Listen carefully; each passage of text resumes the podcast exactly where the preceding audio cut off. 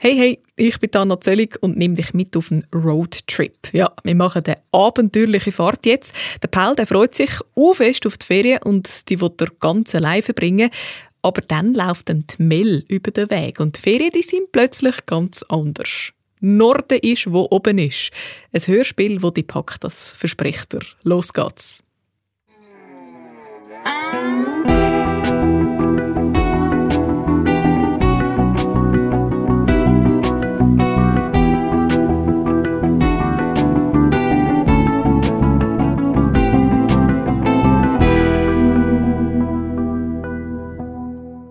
Manchmal ist es auch ein Vorteil, wenn die Eltern geschieden sind und schon lange nicht mehr miteinander reden. Seit 40 Minuten sitzt Paul im Restaurant von einer Autobahnraststätte und schaut gespannt auf den Parkplatz ab.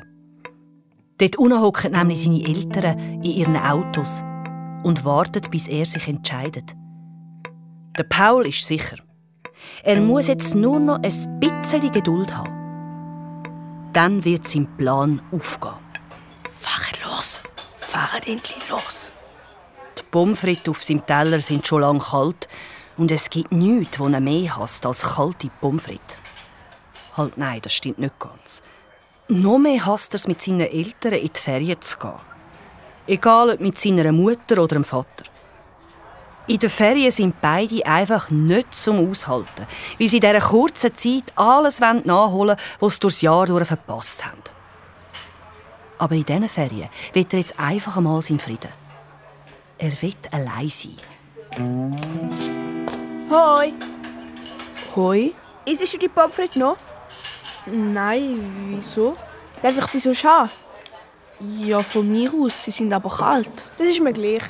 Das Mädchen, das kalte Pommes frites gern hat, ist etwa so alt wie der Paul. Also etwa zwölf. Sie hockt einfach neben ihn an, nimmt fünf Pommes frites aufs Mal, dunkelt es in Ketchup und stopft es ins Maul. Der Paul findet es grusig und schaut lieber wieder auf den Parkplatz ab. Er will auf keinen Fall verpassen, wenn seine Eltern losfahren. Hm. Was ist denn draussen eigentlich los? Nichts. Das Mädchen ist der ganze Teller leer. Aus dem Augenwinkel sieht der Paul, dass sie sogar die mit den grusigen schwarzen Flecken ist. Heck, von denen kommt man doch Krebs über. Bist du auch allein? Jetzt sieht der Paul, wie der Vater mit seinem Porsche losfährt. Yeah. Hallo, bist du schwerhörig? Bist du auch allein da?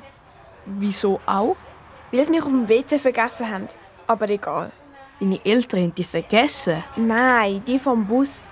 Ich hätte in ein Sportlager ins Tessin. Habe eh keinen Bock gehabt. Und wieso bist du allein? In dem Moment fährt die Mutter mit ihrem Jeep los. Ja, das ist ein bisschen kompliziert. Komm schon, erzähl. Und der Paul, er weiß auch nicht recht wieso, aber er erzählt dem wildfremden Mädchen tatsächlich die ganze Geschichte dass seine Eltern geschieden sind und dass er sich heute hätte entscheiden mit wem er in die Ferien will. Er hätte einfach entweder bei seiner Mutter oder beim Vater einsteigen Aber er ist einfach im Restaurant hocken geblieben und hat gewartet, was passiert. Mein Plan ist voll aufgegangen. Meine Mutter hat gemeint, ich sei beim Vater eingestiegen und mein Vater hat gemeint, ich sei bei der Mutter eingestiegen. Und jetzt sind beide ohne mich losgefahren. Nein, so krass! Und wo fahren sie jetzt hin? Mein Vater ist Tessin und meine Mutter irgendwo in Bergen. Das stimmt überhaupt nicht. Der Paul lügt, ohne mit den Wimpern zu zucken.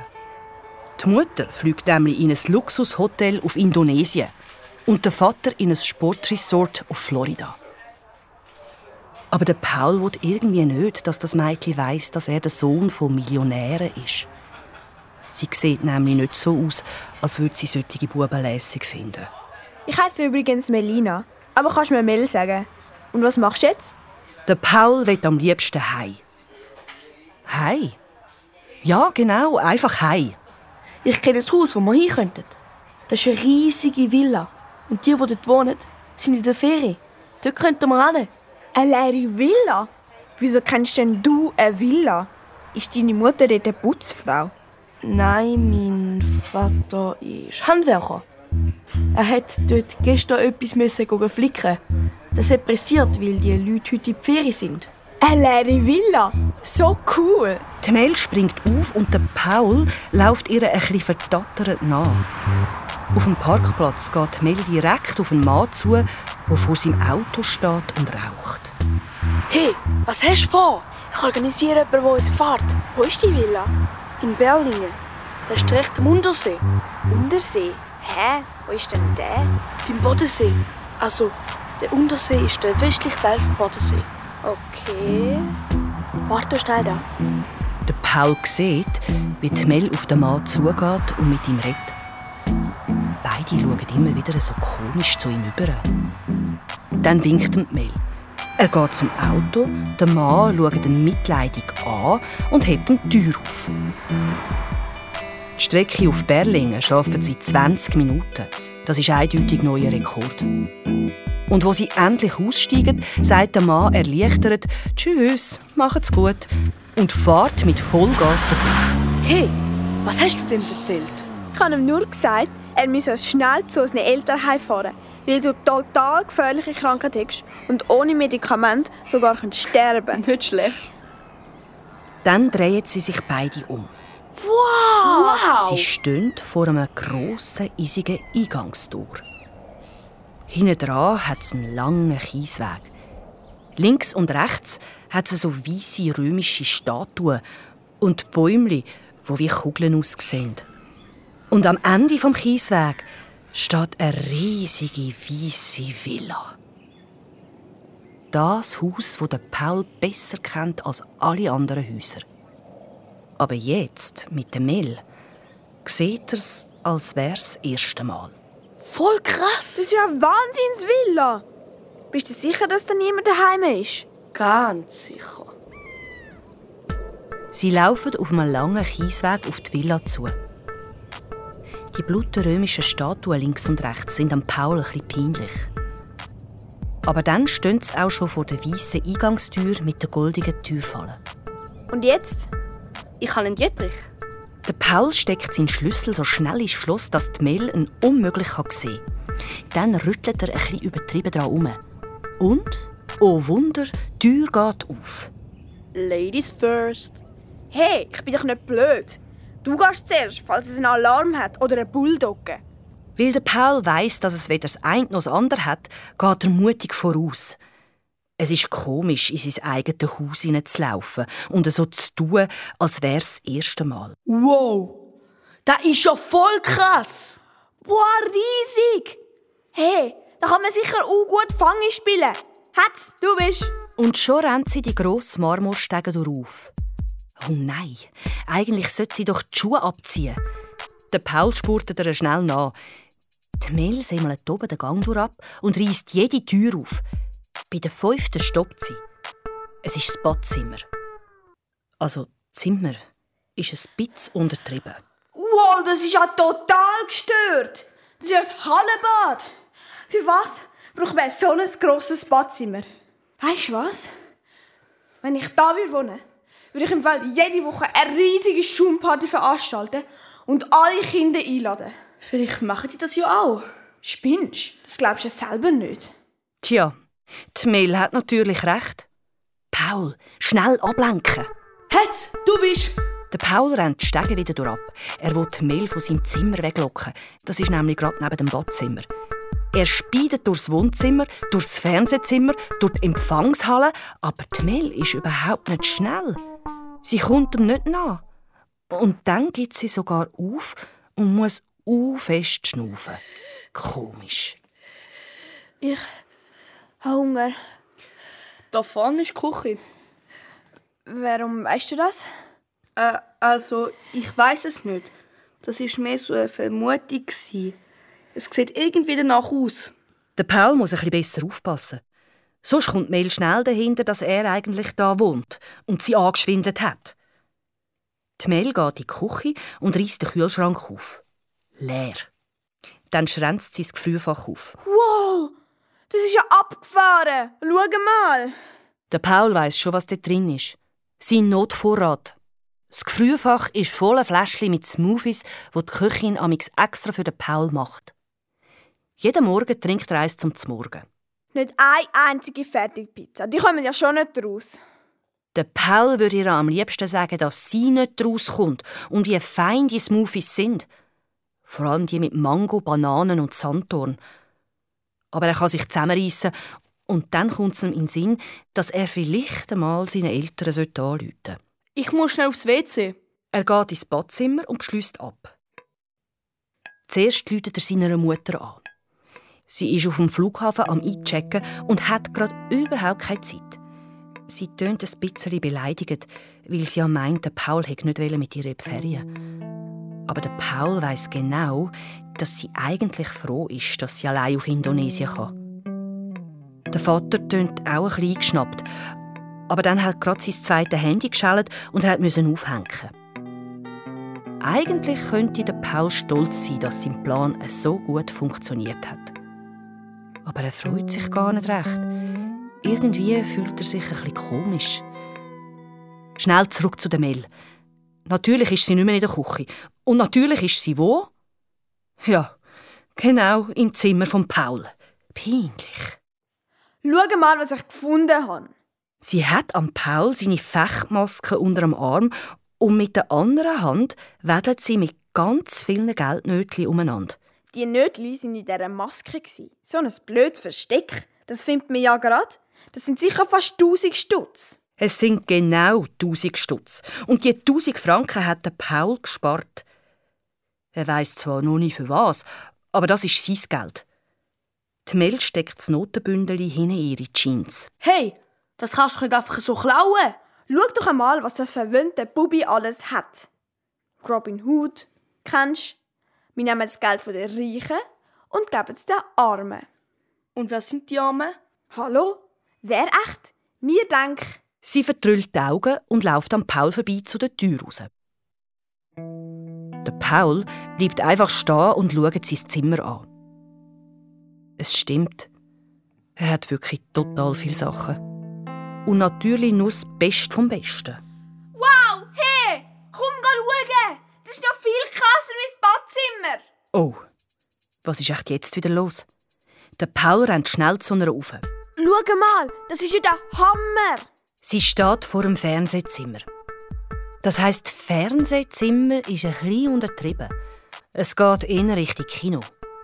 Es hat eine riesige Leinwand und einen aufgehängten Beamer und bequeme Lounge-Sessel aus Leder. An der Wand hängen u viele Filmplakate. So alte von der Marilyn Monroe, dem Elvis und sogar vom Winnetou. Wirklich wie in einem richtigen Kino. Kommst du daraus, wie das Zeug funktioniert? Klar, das ist keine Sache. Cool. Ich gehe mal schauen, ob es Chips hat. Die Mail düset los. Der Paul stellt den Server und den Beamer an und sucht einen Film aus. Mr. Bean. Der ist lustig. Es hat leider keine normalen Chips gehabt, nur so komische. Aha, das sind Gemüsechips. Die sind im Fall fein. Sie machen sich in den Ledersessel bequem, essen die komischen Chips und schauen Mr. Bean. Der Paul hat es richtig ausgewählt. Die Mel muss fest lachen und husten.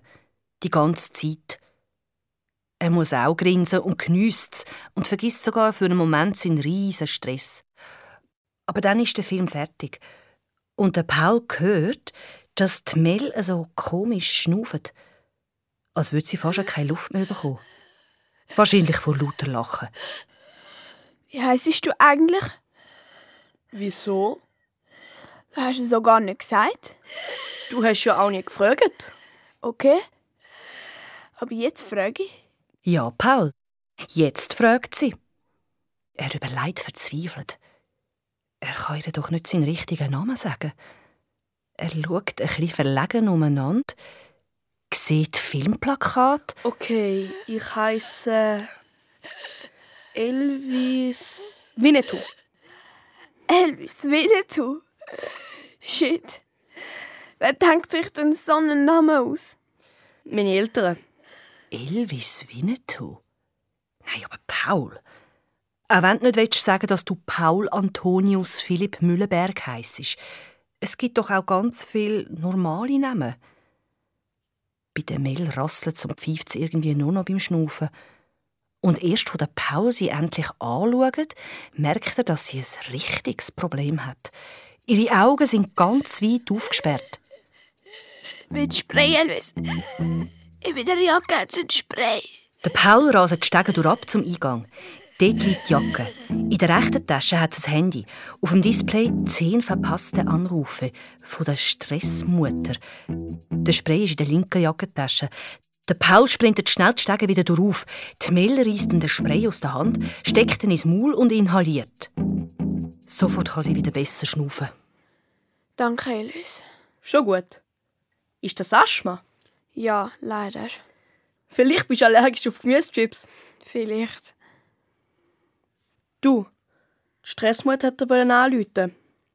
Ist das deine Mutter? Nein, Sind deine Eltern auch geschieden? keine Ahnung. Ich bin eben schon als Baby zu einer Pflegefamilie gekommen. Aber ich habe schon noch einen richtigen Bruder. Der wohnt in Stuttgart.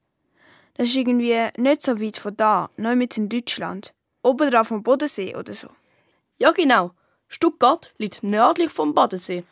Haha, Elvis, du nervst. Ich bin müde. Ich suche mir jetzt ein Bett und gehe pennen. Okay? Gute Nacht. Okay, schlaf gut. Der Paul ist ein bisschen zu unterob. Er geht ins Zimmer von seinem Vater und liegt ins Bett. Er schmückt am Küssi. Aber das Bettzeug ist frisch angezogen und schmeckt nur nach Wäschmittel und nicht nach Papi.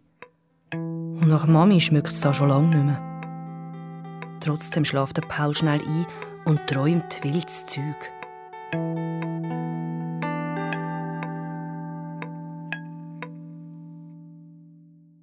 Am nächsten Morgen wird der Paul ziemlich ruppig von der Mail geweckt. Hey, Elvis, steh endlich auf! Ich muss dir etwas Uncooles zeigen! Ich habe draussen beim Gartenhäusli. Ein paar Minuten später stehen sie zusammen vor dem Gartenhaus. Dort drin hat es etwas, das die Mel Champor interessiert. Ein Sitzrasenmäher. Darf ich Sie auf ein kleines Ausfährtchen einladen? Sie grinset, steigt auf den Rasenmäher und lädt ihn an. Kaum ist der Paul aufgestiegen, gibt Mel Vollgas. Super, oder? Der Rasenmäher macht einen furchtbaren Lärm. Nicht gerade das Beste, wenn man nicht auffallen sollte. Der Paul hat gar kein gutes Gefühl. Aber die Mel steuert fröhlich an den See runter und haltet genau vor dem Steg an. Dort wartet die nächste Überraschung. Ein grosses, weißes Motorboot. Das wird ja immer besser! Aber da hören sie jemanden von weitem rufen. Oh nein, der Herr Wieland, der Nachbar. Er kommt über den Rasen zu rennen. Er winkt und ruft etwas wie «Paul Antonius!» Zum Glück ist er noch weit weg und man versteht ihn nicht recht. Der Paul und Mel schauen sich an. Beide haben die gleiche Idee. Sie rennen den Steg auf und hechten aufs Boot. Mach du die Leine los. Ich probiere loszufahren. Der Herr Wieland ist jetzt schon fast beim Rasenmäher. Oh Jemine. Der Paul weiss zum Glück, wo der Schlüssel ist. Er steckt ihn mit zittrigen Fingern ins Zündschloss und dreht. Nicht. Nochmal. Nicht. Der Paul schaut zu der Mel über. Sie streckt den Daumen in die Höhe. Er schaut vorne auf den See. Ganz ruhig, Paul.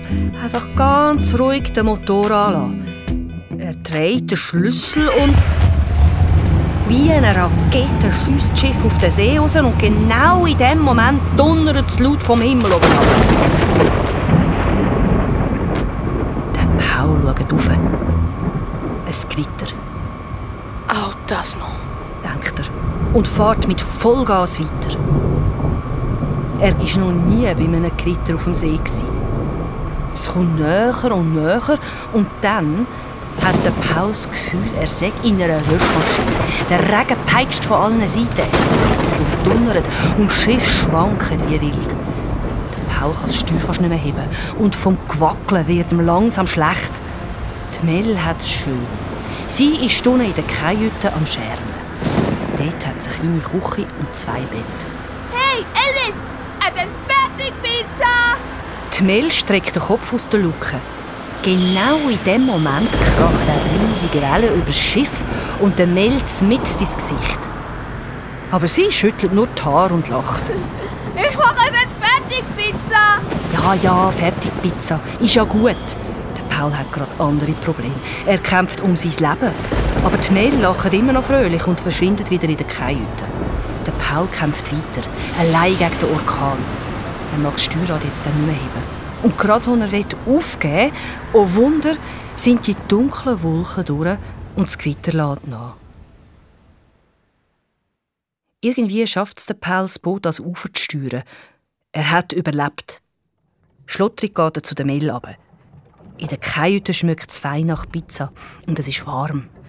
Er schnappt sich eine Wolldecke und hockt an. Jetzt findet er es sogar richtig gemütlich. Auf einem kleinen Tisch liegt eine Landkarte. Da. Die Mel zeigt mit ihrem Finger auf ein rotes Kreuzchen, das sie am nördlichen Rand der Karte eingezeichnet hat. Was da? Da fahren wir hin. Ich habe es genau angeschaut. Es ist kein Problem. Was? Ich komme nicht raus. Ganz einfach. Zurück in die Villa kommen wir nicht. Der Nachbar hat sicher der Polizei angerufen. Die Polizei? Ganz ruhig, Elvis. Sie wissen wahrscheinlich noch nicht, wo wir sind. Jetzt gehen wir am besten noch ein bisschen da den Rhein ab und nachher müssen wir nur noch ein bisschen da rauf. Das heisst nicht rauf, es heisst in Norden. Ach, du bist so ein Streber. Jetzt entspann dich mal ein bisschen. Und was machen wir im Norden? Wir gehen meinen Bruder besuchen. Der wohnt in Stuttgart, hat er doch schon gesagt. Es ist nicht weit. Okay. Hast du Hunger? Sie streckt am Paul ein Stück Fertigpizza an. Ja, der Paul hat Hunger. Und wie? Eigentlich hasst er Fertigpizza, aber jetzt ist es genau das Richtige. Dann piepst der Mel ihres Handy. Schon wieder die Stressmutter. Weißt du, was ich mir überlegt habe, Elvis? Ich glaube, wir müssen unsere Handys fortrühren. Sonst können sie herausfinden, wo wir sind. Wer kann herausfinden, wo wir sind? Die Polizei, der Kerndienst, alle. Alle können herausfinden, wo du bist, wenn du ein Handy hast. Wir können ja einfach Ortungsdienste deaktivieren. Das nützt doch nichts. Die finden es trotzdem raus. Die haben mega gute Techniken. Weißt du, was wir machen? Nein. Wir rühren es einfach in den See. Spinnst? Willst du, dass die Polizei uns findet? Die Mel langt über den Tisch und schnappt sich das Handy von Paul. Dann geht sie aufs Deck. Der Paul rennt ihr an. Mel! Muss das sein? Ja! Sie schaut entschlossen zum Paul über, nimmt ihr Handy, holt aus und schiffert es wie einen flachen Stein über den See. Siebenmal gumpelt es auf. Und beim letzten Mal leuchtet es sogar noch, weil wieder eine Nachricht reingekommen ist. Dann versinkt es im Wasser. Die Mel streckt am Paul sein Handy her. Jetzt du! Das ist Umweltverschmutzung. Und wie soll man jemandem anrufen, wenn wir Hilfe brauchen? Elvis, uns kann niemand mehr helfen. Da müssen wir jetzt allein durch. Aber Elvis, du musst. Komm, mach jetzt, bitte. Und der Paul weiß auch nicht recht wieso. Aber er packt sein Handy und rührt es in den See raus. Juhu, ist ein super Gefühl, oder? Es geht so. Hey, merkst jetzt sind wir richtig frei. Die Handys nerven doch nur. Alles nervt mich. Komm, wir machen weiter. Wie meinst du das? Die Mel nimmt das Geldbündel aus ihren Hosen und wedelt damit um. Geld nervt auch. Die einen haben mega viel und die anderen überhaupt nichts. Das nervt. Geld nervt. Und das, was richtig wichtig ist, das kann man sich eh nicht kaufen. Geld bringt das überhaupt nichts. Sie nimmt ein 50er-Nötchen und rührt es in den See. Dann nochmal eins und nochmal eins. Hey, spinnst? Hör auf! Das brauchen wir noch. Am Paul langt es jetzt. Er packt Mel am Handgelenk, die lässt los und das ganze Bündel Geld geht ins Wasser. Das darf doch nicht wahr sein. Ohne zu überlegen, gumpelt der Paul am Geld nach. Aber das Bündel ist schon weg. Er verwünscht nur noch die drei Nötchen, die auf dem Wasser oben schwimmen. Die restlichen 850 Franken hat der See verschluckt. Du spinnst ja total. Ich habe es nicht extra gemacht. Du bist schuld. Hör einfach auf. Die Mel streckt am Paul die Hand an und hilft ihm zurück aufs Boot. Jetzt haben wir nur noch 150 Franken, um auf Stuttgart zu kommen. Was heisst dann nur noch? Es langt völlig. Elvis, jetzt fängt das Abenteuer erst richtig an. Wo der Paul pflotschnass den Motor vom Boot wieder anlässt, ist er immer noch hässig auf die Mel. Wegen ihr hat er jetzt kein Handy und kein Geld mehr. Was meint ihr eigentlich? Sie sei da die Chefin oder was? Der Paul steuert das Boot langsam und sicher und auf einmal fühlt er sich wie ein richtiger Kapitän.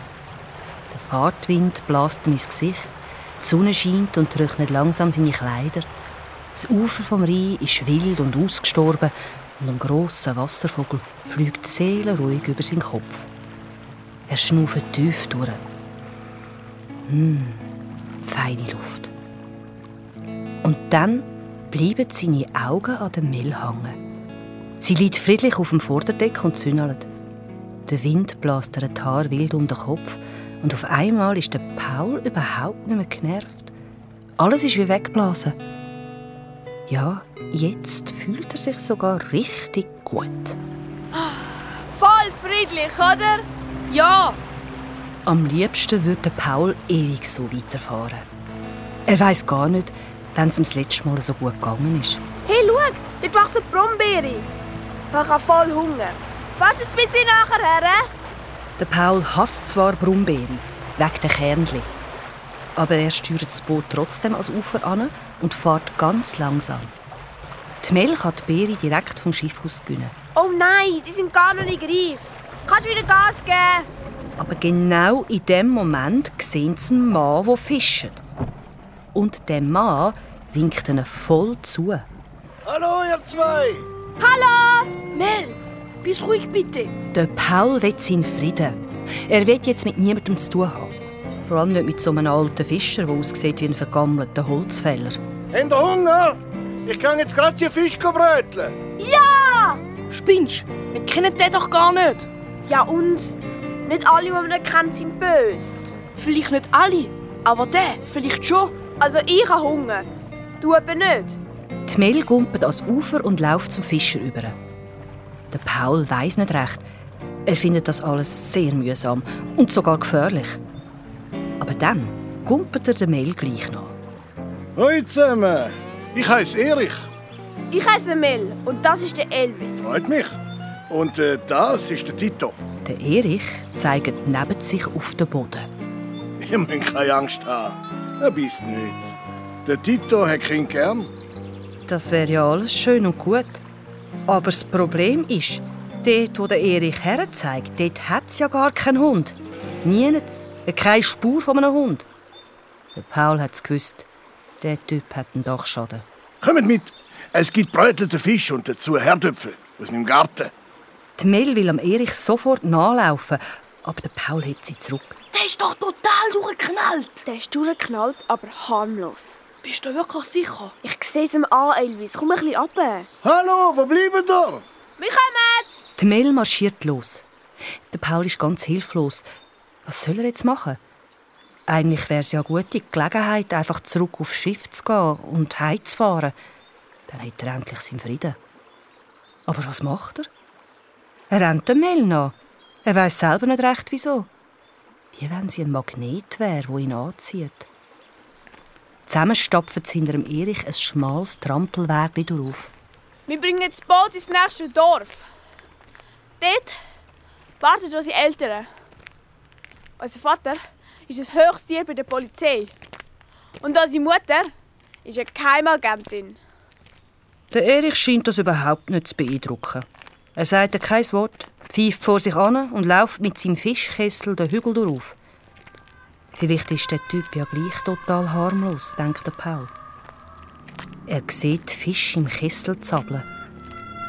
Oder echt einen ganz besonders fiesen Kindliklauer. Am Paul sein Herz klopft bis zum Hals. Da sind wir. Herzlich willkommen in der Casa Cuba. Der Erich zeigt auf eine kleine Holzhütte auf einer Lichtung. Daneben hat es einen Schopf. Kommt ruhig rein. Tito, komm, es gibt etwas zu fressen. Der Paul hat fast eine Panikattacke. Er muss sich zusammenreißen. In der Hütte stinkt es nach Fisch und nassem Hund. Es hat nur einen Raum und es sieht aus, wie wenn der Erich nicht so gern für aufräumen Überall glitzern Fischschuppen im Sonnenlicht. Auf dem Bett hat es ein Tierfell und an der Wand hängen buschige Schwänze von toten Füchsen. Wie in Zeitlupe sieht der Paul, wie der Erich ein Messer nimmt und es an einem Schleifstein schleift. Wie heißt denn das Dorf, wo eure Eltern auf euch wartet? Es ist das nächste Dorf. Wir müssen nur noch ein bisschen den Fluss ab. Der Erich legt das Messer ab, nimmt den Holzknüppel und haut einem Fisch eins zünftig über den Kopf. Der hört sofort auf zu zappeln. Der Paul ist geschockt. Wir sind in der Pfadi. Wir müssen uns helfen. Ja, genau, in der Pfadi sind wir. Und im Fechtclub sind wir im Fall auch. Na, dann bin ich ja beruhigt. Der Erich schmunzelt. Dann schlitzt er dem Fisch den Bauch auf und rupft ihn die Innereien raus. Am Paul wird schlecht. Noch schlechter als im Sturm. So schlecht wie noch nie in seinem ganzen Leben. Ich muss aufs WC. Das ist hinter dem Schopf. Tito, zeig dem Bub das WC. Der Paul rennt raus hinter den Schopf. Dort hat es zwar kein WC, aber ein Loch im Boden. Und dort kehrt es Paul den Magen. Alles kommt raus. Äh, grusig. Aber dafür geht es ihm nachher besser. Er läuft ein bisschen umeinander. Im Schopf hat es einen alten Töff und in der Mitte vom dunklen Raum steht ein Käfi. Das Käfi ist riesig. Und der Paul fragt sich, für was der Erich echt ein so ein grosses Käfi braucht. Für einen Fuchs wäre es zu gross. Für einen Hirsch zu klein. Auf dem Boden hat es rote Flecken, die wie Blut aussehen. Oh Mann, oh Mann. Das Käfi ist doch sicher für Menschen. Der Paul kommt Panik über. Am liebsten würde er jetzt einfach davor rennen. Aber das geht doch nicht. Er muss die Mehl warnen. Er geht zurück in die Hütte und sitzt ganz steif neben die Mehl her. Der Erich steht am Herd mit dem Rücken zu den Kind. Drei Fische brutzeln in einer Pfanne. Im Radio läuft lupfige Musik. Wir müssen abhauen. Schnell. Der Typ ist gefährlich. Ich gehe erst, wenn wir gegessen haben. Ich habe Hunger. Im Schopf hat es Käfi und überall Blutflecken. Das ist ein Psycho. Die Mel schaut den Paul an, wie wenn er der Psycho wäre und nicht der Erich. Und dann kommen im Radio die Nachrichten. SRF 1 Nachrichten. Im Fall der vermissten Melina Hauser gibt es keine Neuigkeiten. Ihre Betreuer haben das Verschwinden des zwölfjährigen Mädchens kurz nach dem Verlassen der Autobahnraststätte Kemptal bemerkt und unverzüglich die Polizei verständigt. Oha, das ist nicht gut. Gar nicht gut. Der Paul verstieft sich noch mehr. Und dann spürt er, wie die Mel neben ihm anfängt zu zittern. Sie keucht und kommt fast keine Luft mehr über. Was ist mit dir los, Mädchen? Bist du bereit? Schnell! Wo ist er denn? Ich, mit ihrer Jacke. Aber die ist doch die Hei. Äh, also ich meine in der Villa. Was ist los? Sie hat Asthma. Sie versteckt. Läutet sie am Notfall an. Schnell! Ich habe doch kein Telefon. Ich kann schnell mit dem Töff einen Doktor holen. Ich komme gerade wieder. Heb durch, Mädchen. Der Erich rennt raus und rast mit dem Töff davon. Und kaum ist der Erich weg, hört Mel auf zu zittern. Scheiße, ich bin im Radio gekommen. Die haben voll von mir geredet. Ja, voll. Und ich habe gemeint, du stirbst. Ehrlich? Voll die talentierte Schauspielerin. Komm, zeig mir jetzt die Blutflecken. Der Paul ist noch ganz tatterig. Sie gehen zusammen in den Schopf über und die Mel knündelt vor das Käfi an. Sie untersucht die roten Flecken. Eldis, das ist nur Farbe, kein Blut. Du bist echt ein Schisshas. Aber schau jetzt doch mal das Käfi an. Das ist garantiert für Kind. Nein, das war für den Tito. Den Tito gibt's gar nicht. Es gibt den nicht mehr. Der Erich hat es ihm erzählt, wo du draußen warst. Der Tito ist vor ein paar Tagen gestorben. Der Erich vermisst ihn mega. Darum tut er einfach so, wie wenn der Tito noch da wäre. Der spielt einfach total. Komm, wir gehen. Ja, okay, gang schon fang. Ich komme auch gerade. Der Paul rennt das Wägli durchab und ist sehr erleichtert, als er endlich wieder auf dem Boot ist. So komische Leute wie der Erich machen ihn einfach fertig. Dann sieht er die kommen. Sie trägt einen Sack und an ihren Hosen bambelt etwas Buschiges. Sie grinsen. So einen Fuchsschwanz habe ich immer schon wollen. Cool, oder? Hast du einfach geklaut? Hey, hallo? Ich klau doch nicht. Ich habe gezahlt. Für die Fische auch. Wie viel hast du gezahlt? 100 Stutz für alles. Was? Ich habe auf den Tisch gelegt. Du hast doch einen Vogel. Sie hocken zusammen aufs Vorderdeck und essen die lauwarmen Fisch. Der Paul hat Fisch eigentlich nicht gern, aber die findet er erstaunlicherweise ganz okay. Hunger ist der beste Koch, sagt die Stressmutter immer. Komm, wir fahren weiter. Die Mel lädt den Motor an, fährt langsam los Und der Paul liegt auf dem Bauch. Das Holz vom Vorderdeck ist ganz warm. Am Rücken spürt er den lauen Fahrwind und es ist ihm Vögel wohl.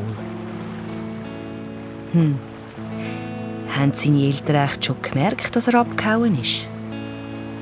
Vielleicht sind sie sogar schon wieder in der Schweiz und machen sich zusammen Sorgen um ihn. Vielleicht hocken sie zusammen auf irgendeinem traurigen Gang in einem Polizeiposten und sind zusammen nervös. Oder sie sitzen sogar zusammen die in der Villa vor dem Telefon und warten auf eine Nachricht von ihm. Der Paul dreht sich auf den Rücken. Ja, je länger die Reise geht, umso mehr Sorgen machen sich seine Eltern.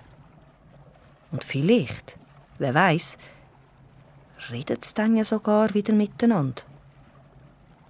Dann wird es langsam dunkel auf dem Rhein und der Paul kommt ein bisschen kalt über.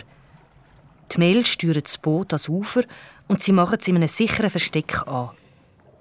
Dann gehen sie in die warme Kajüte runter, liegen mit den Kleidern ins Bett und probieren einzuschlafen. Wann hast du deinen Bruder eigentlich das letzte Mal gesehen? Noch nie. Wie bitte? Noch nie. Was? Du hast deinen Bruder noch nie gesehen? Ich bin schwerhörig. Ja, mein Bruder ist eben 15 Jahre älter. Und als meine Mutter gestorben ist, sind wir beide zu verschiedenen Pflegefamilien gekommen. Er ist, glaube ich, ein bisschen gangstermäßig drauf oder so. Darum haben sie nicht wollen, dass ich ihn sehe. Und warum weißt du, dass er in Stuttgart wohnt? Letzte haben meine Pflegeeltern meinen Ordner auf dem Tisch liegen lassen. Dort sind alle meine wichtigen Sachen drin. Und ich, logisch, habe dort umgeblättert. Und dort habe ich dann seine Adresse gesehen. Alexanderstraße 21, Stuttgart. Das war so krass. Auf einmal habe ich gewusst, wo er wohnt. Und ich wollte einfach nur noch dort her. Ah, jetzt komme ich raus. Du bist extra nicht mehr in den Bus eingestiegen auf die Raststätte, oder? Du hast das alles geplant. Du hast von Anfang an in diesen Ferien auf Stuttgart wollen, oder? Ja, sorry. Ich habe dich dort ein bisschen angeschwindelt, weiß auch nicht. Aber es war einfach schwierig, dir das gerade alles so zu erklären. Ist ja kein Problem. Das wäre jetzt ein guter Moment für den Paul de Mel auch zu sagen, dass er sie angeschwindelt hat. Dass er gar nicht Elvis heißt und die Villa, wo sie zusammen eingebrochen sind, seinem Vater gehört. Aber er hat einfach nicht gewusst, wie anfangen. Und dann hat er gehört, dass die Mel eingeschlafen ist. Er hat sich im Bett gekehrt und hat ein komisches Gefühl gehabt. Etwas zwischen Erleichterung und schlechtem Gewissen.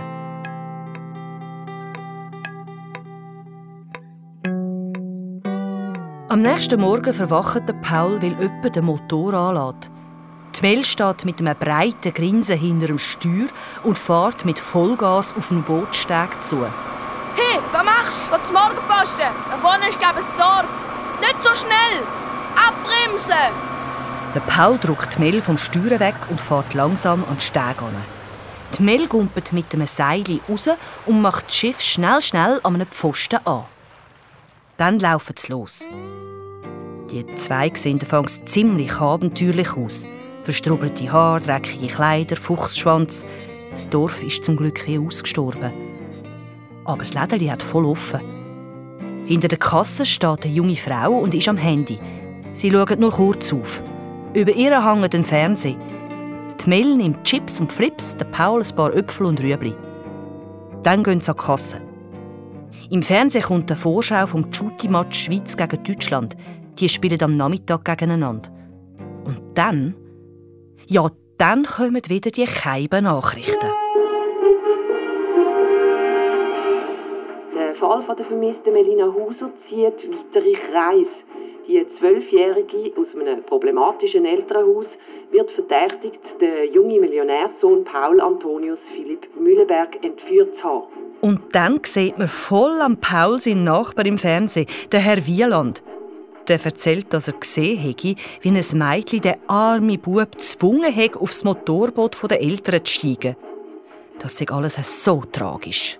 Die Seepolizei vom Kanton Thurgau sucht mit Unterstützung von der Wasserschutzpolizei Konstanz seit gestern den Untersee nach dem Boot und dem Kind ab. Auf einmal geht alles ganz schnell. Die Mel rührt der Frau das letzte 50er-Nötchen an, schnappt sich den Sack mit dem Essen und spurtet los. Der Paul hinein, obwohl er sicher ist, dass die Mel nie mehr etwas mit ihm zu tun hat. Jetzt ist es sogar im Fernsehen gekommen. Und alle wissen es. Er ist ein Millionärssohn und heißt Paul Antonius Philipp Müllenberg. Er ist ein Lügner. Aber als beide Küchen am Bootsteg ankommen, haben sie zuerst noch ein ganz anderes Problem. Scheiße! Jemand hat das Boot geklaut! Hast du es denn gut gemacht? Sicher! Mensch, ich bin blöd! Wie hast du es auch gemacht? Ja, wie? Ich habe einen Knopf gemacht. Was für ein Knopf? Hat Zähne über die Schuhe gedacht. Oh Mann, das ist jetzt aber nicht wahr, oder? Ein Schuhbändelknopf. Schuhbändelknöpfe gehen auf. Für da gibt es jemand Knöpfe. Ah, Du bist so ein nerviger Besserwisser. Ja, da ist mir gleich. Unser Schiff hat sie weggetrieben wegen dir. Es ist jetzt sicher schon gleich beim Rheinfall unten. Die Mel sieht aus, wie wenn sie den Blitz getroffen hat. Der Paul hat jetzt echt erwartet, dass sie ihn anschreit. Kannst du dir ja ein neues kaufen, du reichen Sack? Oder so etwas. Aber dann kumpelt sie auf ein Ruderbötchen, das am Steg angemacht ist. Kein Problem. Dann sollen wir wieder rein. Komm schon. Der Paul hechtet auch ins Bötchen und fängt an zu rudern. Aber er kann sich nicht recht konzentrieren. Mel, es tut mir leid. Hey Elvis, hallo. Nicht du musst sorry sagen. Ich meine, ich bin so doof. Ich kann nicht mal einen richtigen Knopf machen, ich schwöre. Okay. Hast du den Typ im Fernsehen auch gesehen? Der hat doch voll gemeint, du sagst das reiche Bubi aus der Villa. Ja, voll. Der Paul glaubt es fast nicht. Die Mel hat das total anders verstanden. Es ist alles gut. Das Abenteuer geht weiter. Aber er kann sich nicht lange freuen, weil auf einmal buckt sich die Mel. Und dann sieht der Paul warum. Etwa 200 Meter den Fluss durchab hat es ein Wehr.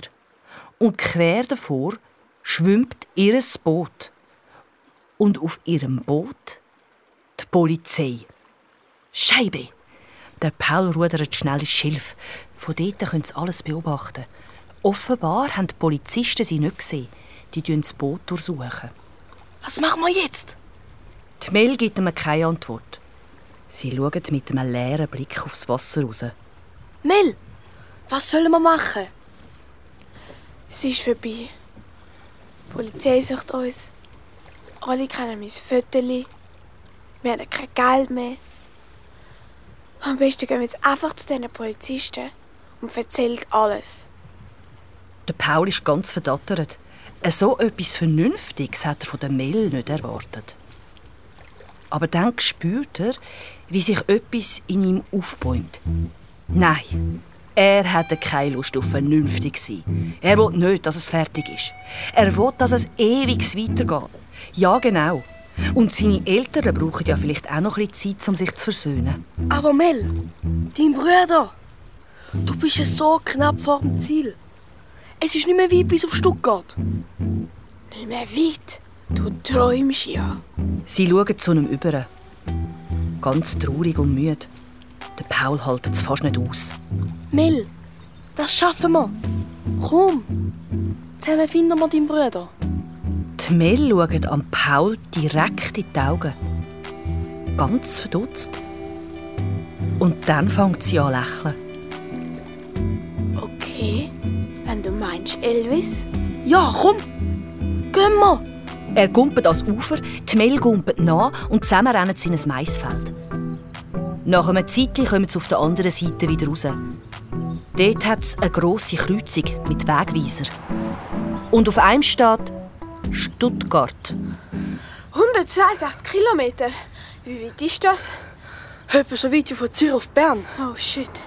Da müssen wir stöppeln. Was? Spinnst? Das ist doch viel zu gefährlich. Was willst du dann? Flüge oder was?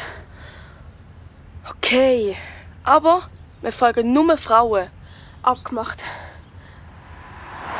Es fahren ein paar Autos vorbei, aber in allen hocken Männer. Endlich kommt ein Auto mit einer Frau. Es ist ein hellblauer Mini. Frau macht die Türe ganz weit auf und winkt. Die Mel steigt schnell vorne ein, der Paul hinten. Hallo ihr beiden, ich heiße Anna. Wo wollt ihr hin? Die Frau ist etwa 40. Sie hat ein pünktliches Kleid an und im Auto hat sie so künstliche Blumen. Und am Rückspiegel bambelt ein gehökelter Flügelpilz. Meine Schwester und ich müssen zu unserem Bruder nach Stuttgart. Oh, das passt ja gut. Nach Stuttgart will ich auch. Aber was ist mit euren Eltern? Lassen die euch einfach alleine losziehen? Die sind in Afrika. Afrika? Und was machen sie da? Äh, sie helfen armen Waisenkindern. Aha. Die meisten sind Flüchtlinge und haben Hunger und kein Trinkwasser. Bei so viel Elend dort haben unsere Eltern gar keine Zeit, sich hier um uns zu kümmern. Wirklich wahr? Wirklich wahr. Der Paul sieht im Rückspiegel, wie die Mel grinset. Jetzt weiß sie endlich, dass er im Lügen mindestens so gut ist wie sie. Aber irgendwer muss sich doch um euch kümmern. Ja, eben. Eigentlich unser großer Bruder. Aber der ist seit Tagen in Stuttgart bei seiner neuen Freundin. Und jetzt wollen wir mal zu ihm und mit ihm reden. Oh, ihr armen Dinger. Hoffentlich könnt ihr wenigstens heute Nachmittag das Fußballspiel schauen. Irgendwann sehen sie das Schild. Stuttgart 10 Kilometer. Und dann muss die Frau plötzlich abbremsen. Sie sind in einen Stau gekommen. Ein Stau? Nein. Leider ist es kein gewöhnlicher Stau. Ach nein. Da vorne sind Polizisten, die machen Kontrolle. Eine Polizeikontrolle? Oh nein, die suchen sicher die Mel und den Paul. Verschreckt schauen die beiden einander im Rückspiegel an. Die Mel macht eine Kopfbewegung Richtung Türe. Der Paul hat es verstanden. Er zählt mit den Fingern eins, zwei. Gleichzeitig kumpelt es aus dem Auto raus und spurtet los. Die Frau schaut ihnen ganz verdattert nach. Sie rennen sicher zehn Minuten so schnell, wie sie nur können. Dann schaut die Mel zurück. Hey, Polizisten verfolgen das ja gar nicht. Wir sind wahrscheinlich besser trainiert als die. Aber die Mel sieht gerade überhaupt nicht so aus, als wäre sie gut trainiert. Sie sitzt am Boden und schnauft wieder so komisch. Hör auf, Mel. Mach keinen Witz. Mit Spray. Kopf. Das ist in der Villa. Hör auf, Mel. Ich find's nicht lustig. Nein, es ist überhaupt nicht mehr lustig. Der Mel geht's nicht gut. Sie kommt fast keine Luft mehr über. Mel, hör auf. Shit. Wie heißt den Spray? Ventolin. Ventolin. Ventolin. Okay, warte auf mich. Ich bin gerade wieder zurück. Der Paul spurtet los. Jetzt muss er einfach ganz schnell eine Apotheke finden. Ganz, ganz schnell. Aber es ist Sonntag und der Paul war noch nie in Stuttgart. Und offenbar schauen alle den Match Deutschland gegen die Schweiz. Die Stadt ist wie ausgestorben. Wie soll er da eine Apotheke finden? Der Paul rennt verzweifelt die erstbeste Straße ab. Dort vorne ist jemand. Eine alte Frau mit einem Schosshündli. Der Paul steuert auf sie zu. Die weiss sicher, wo die nächste Apotheke ist. Entschuldigung, können Sie mir bitte sagen, wo die nächste... Weiter kommt der Paul nicht, weil die Frau anfängt zu schreien. «Hilfe! Ein Dieb! Hilfe!» Total durchgeknallt. Und der Paul will weiterrennen, aber er verheddert sich in der Hundeleine und tätscht voll mit dem Knie aufs Kopfsteinpflaster. Der Hund bellt und die Frau schreit. Schnell weg, Paul. Renn weiter. Das Knie tut ihm weh, aber egal. Da, endlich. Dort unten am Ecke leuchtet ein grünes Schild. Der Paul rennt direkt darauf zu. Er will die Tür aufdrücken. Aber nein, Kopf, Tür ist zu. Die blöd dumme Apotheke ist zu. Der Paul rüttelt wie gestört an der Tür. Aufmachen! Da ist ein Notfall! Hallo! Er bouldert an die Scheibe. Nichts. Der Paul schaut umeinander. Er muss eine Lösung finden. Da, ein loser Stein vom Kopfsteinpflaster. Der könnte in die Scheiben hineinrühren. Nein, das dürfen doch nicht. Aber es ist ein Notfall. Das verstehen jetzt alle. Die Melli ist am Versticken. Er knübelt den Stein raus, holt aus und... Genau in dem Moment, wo der Stein durchs Fenster fliegt und die Alarmanlage angeht, hört man es rundum laut schreien. Scheinbar hat Deutschland ein Goal gemacht. Was für ein Glück. Der Paul steigt vorsichtig durchs Loch und düset in einen hinteren Raum, wo es an den Wänden so hohe Kästen hat mit vielen Schubladen. Die Schubladen sind alphabetisch angeschrieben. Er muss jetzt nur noch den richtigen Buchstaben finden. Also, W. W. Ah, da. Vanto. Nein. Vinto. Nein.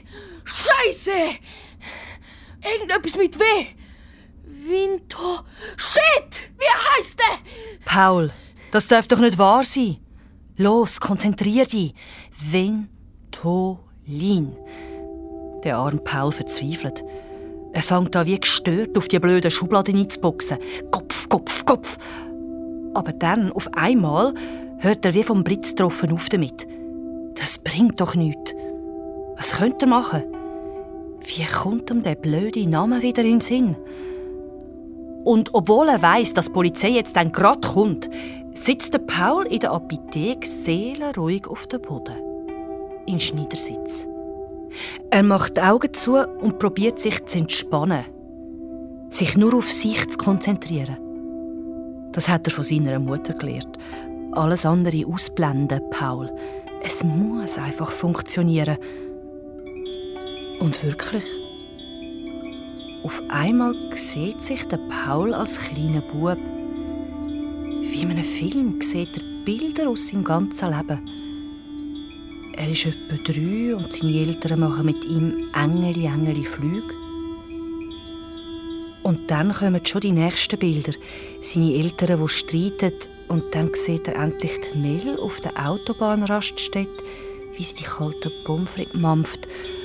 Und dann wie sie muss lachen und husten und lachen wegen Mr. Bean, wie sie fast keine Luft mehr bekommt, ihre aufgerissenen Augen.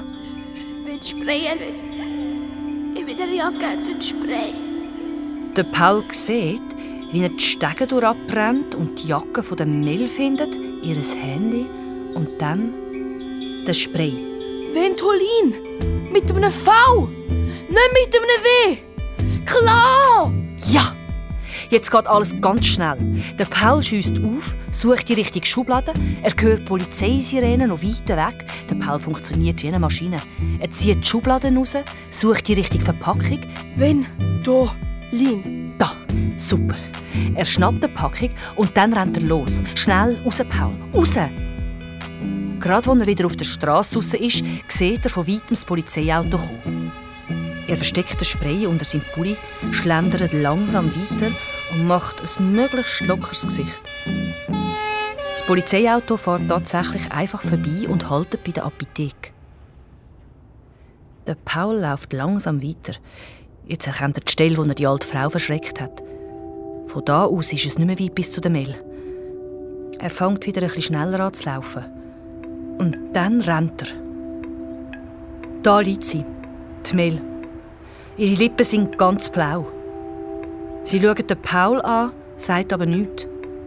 Der Paul reißt die Verpackung auf, nimmt den Spray und knündelt neben sie an. Er nimmt ihren Kopf vorsichtig in den Arm und tut ihr den Spray ins Maul. Dann drückt er kräftig drauf. Die Mel inhaliert so gut sie kann ein, hebt die Luft an und schnauft dann aus. Nochmal Mel. Einschnaufen und schon kommt wieder genug Luft in ihre Lungen. Und ihre Lippen sind schon nicht mehr so blau. Jetzt lächelt sie sogar. Danke, Elvis. Gern geschehen. Die Mel sieht schon wieder viel besser aus.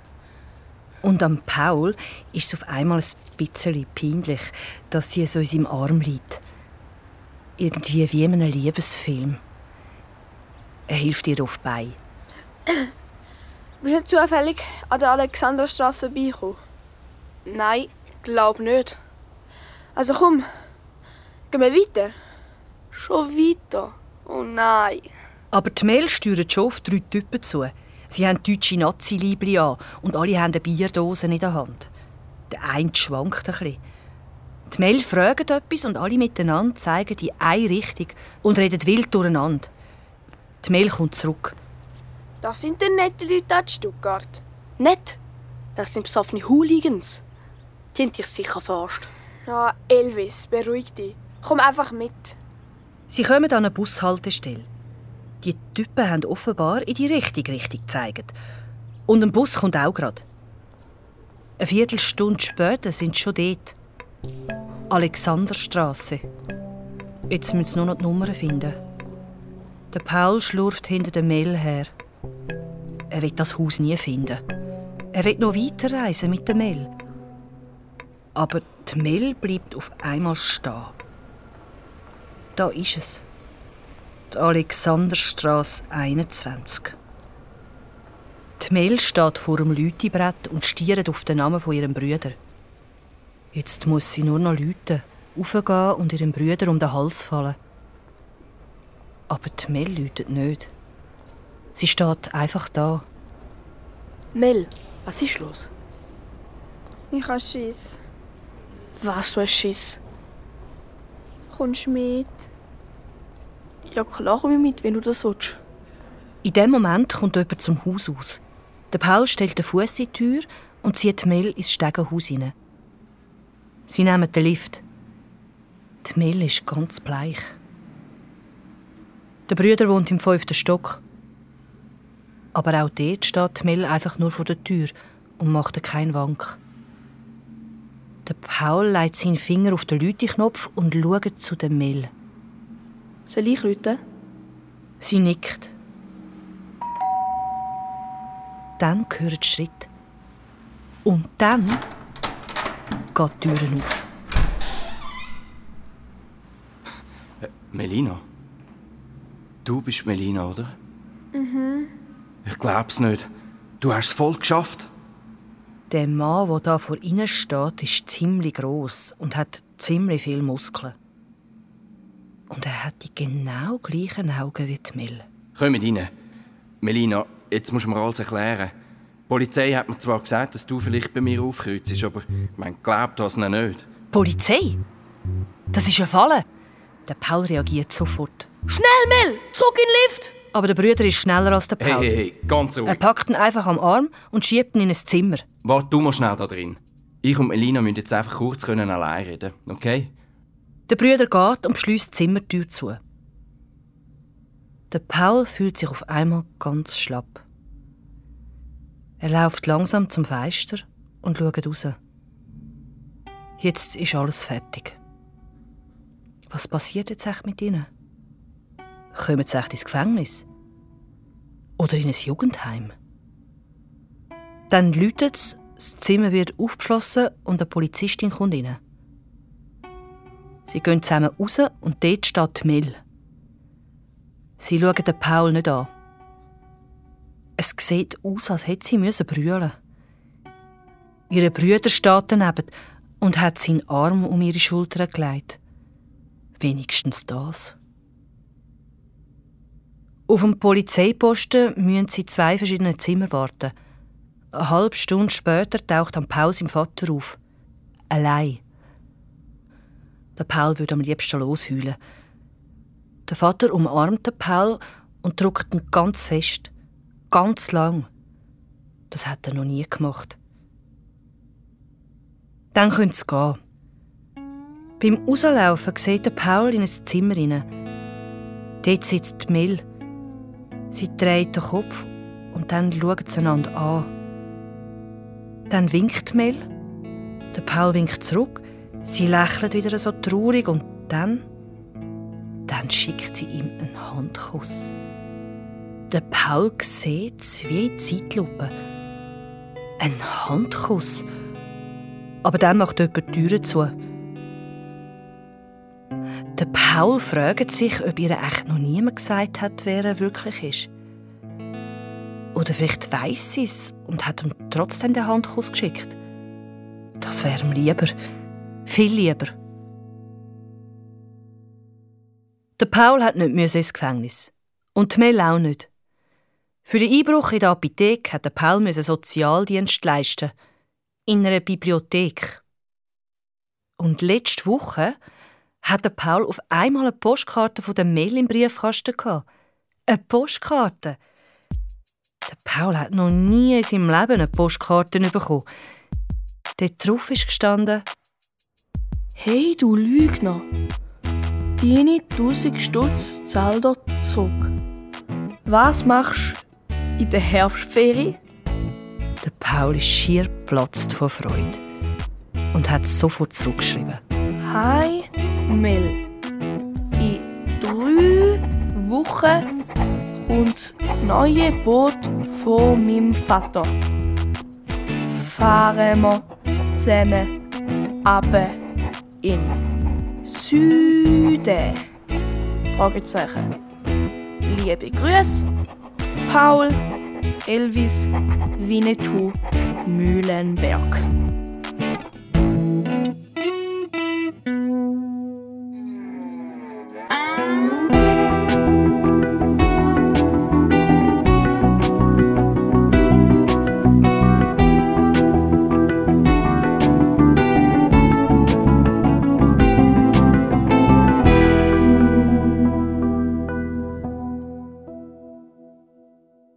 Eine tolle Abenteuergeschichte namens Norden ist, wo oben ist. Wenn du keine Geschichte von uns verpassen willst oder sogar noch mehr willst hören dann komm vorbei auf srfkids.ch und abonniere den Podcast da.